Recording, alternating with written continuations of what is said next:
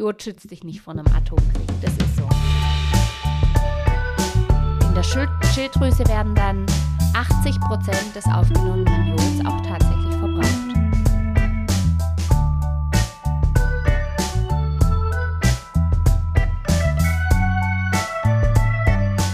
Hallo liebe Zuhörer und Zuhörerinnen. Herzlich willkommen zu einer weiteren Folge Pflegetheke, der Apothekenpflege-Podcast mit Knut und Susanne.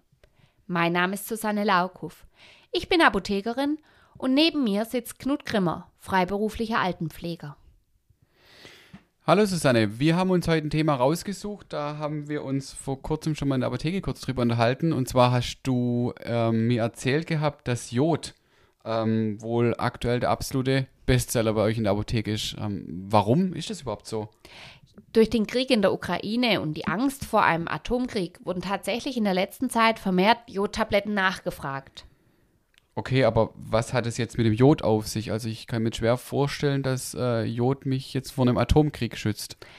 Jod schützt dich nicht vor einem Atomkrieg, das ist so. Aber zum besseren Verständnis, weshalb das vermehrt nachgefragt wird, müssen wir erst einmal eigentlich über die Funktion des Jods in unserem Körper sprechen.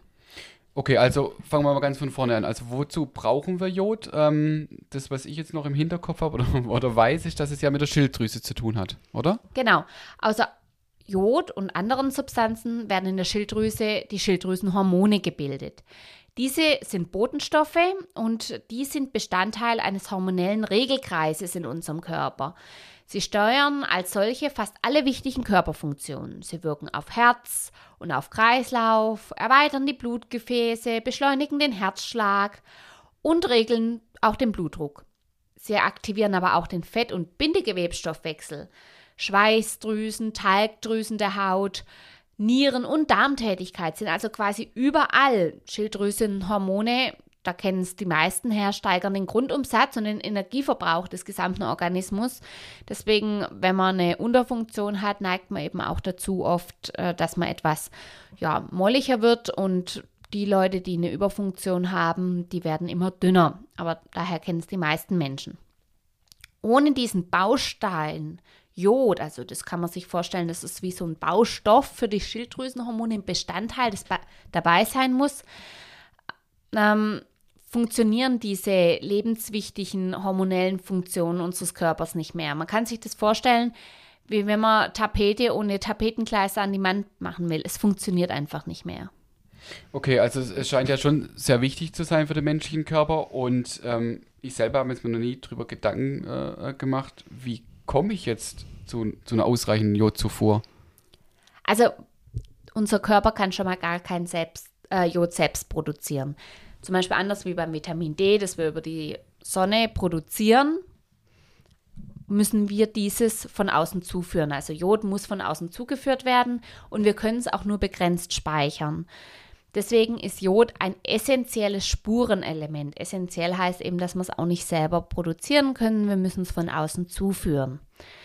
Der Körper benötigt Jod äh, und das muss regelmäßig mit der Nahrung aufgenommen werden. Es gelangt über den Magen-Darm-Trakt ins Blut und von dort in die Schilddrüse.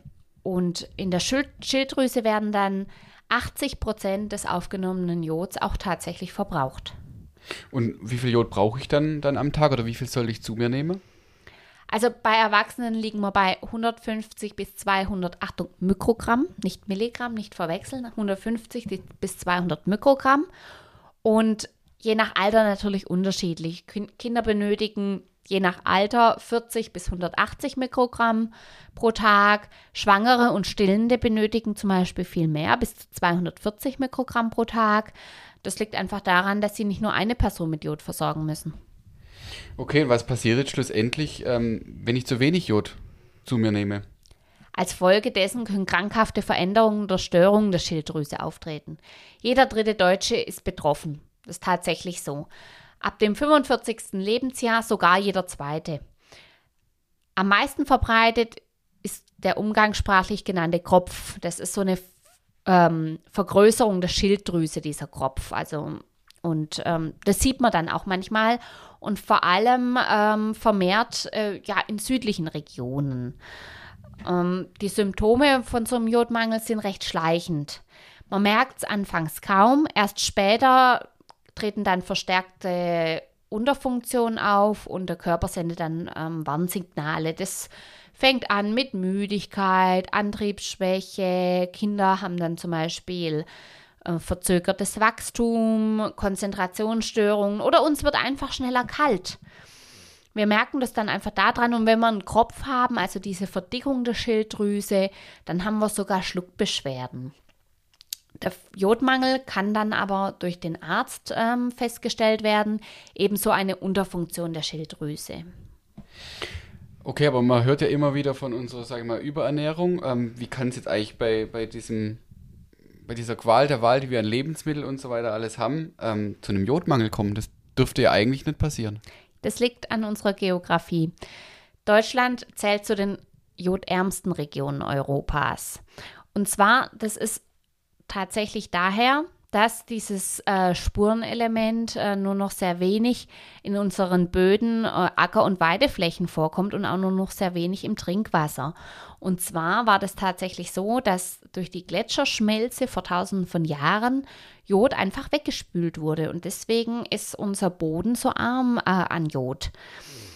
Es kommt aber auch auf die Region an. Die Nordlichter oben an Nord- und Ostsee, die nehmen mehr Jod auf weil sie dort den Jodbedarf aus Meeresfisch ausgleichen. Okay, ähm, aber nochmal zum Eingang. Ähm, und wieso kommen jetzt so viele Menschen in die Apotheke und, und aus Angst vor dem Atomkrieg und, und kaufen sich Jodtabletten? Das ist so. Im Betrieb eines Kernkraftwerks, also ein Kernkraftwerk, ein Atomkraftwerk, entsteht bei der Kernspaltung neben ganz vielen anderen radioaktiven und nicht radioaktiven Stoffen auch radioaktives Jod. Kommt es zu einem Unfall in einem Reaktor, kann es zur Freisetzung von diesem radioaktiven Jod kommen. Radioaktives Jod hat grundsätzlich die gleichen Eigenschaften wie natürliches Jod. Es ist nur radioaktiv. Es wird daher wie natürliches Jod vom Körper aufgenommen und in der Schilddrüse eingelagert.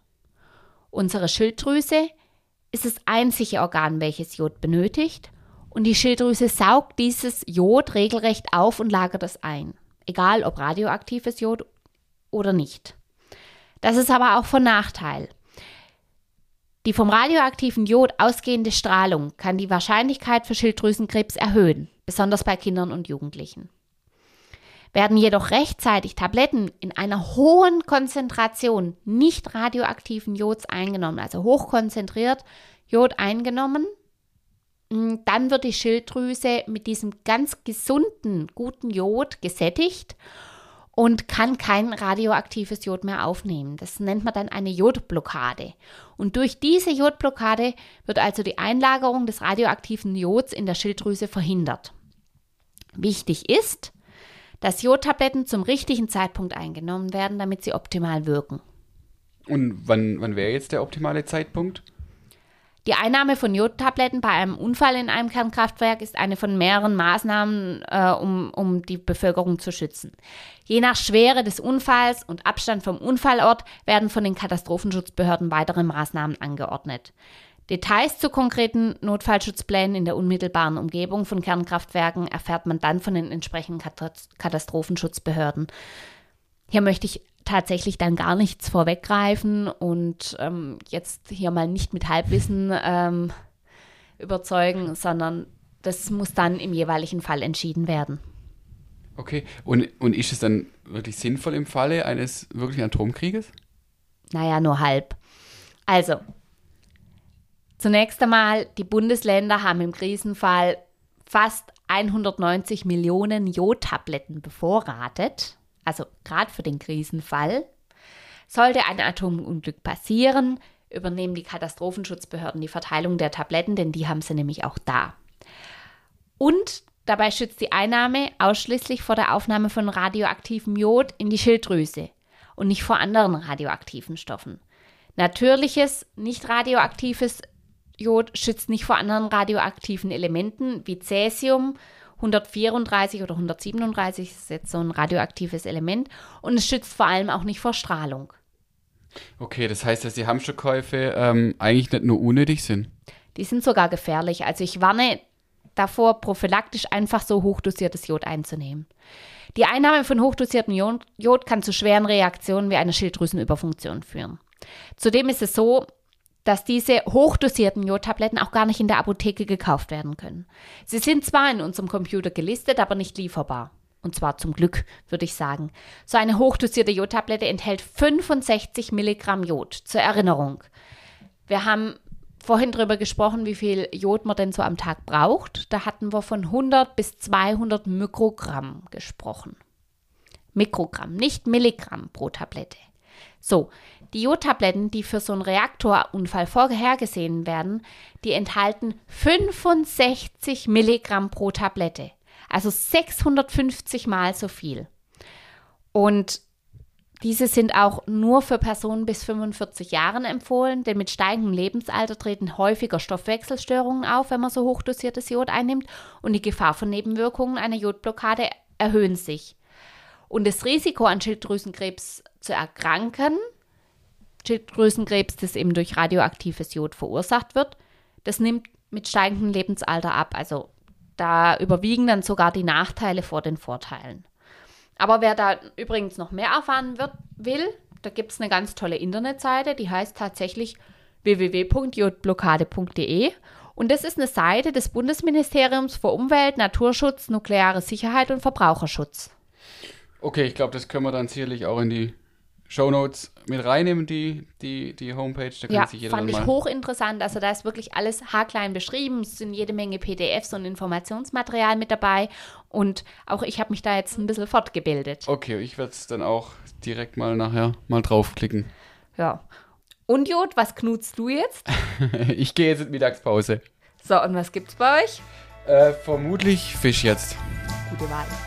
In diesem Sinne, wir bedanken uns fürs Zuhören und freuen uns auf die nächste Folge Pflegetheke, der Apothekenpflege-Podcast mit Knut und Susanne.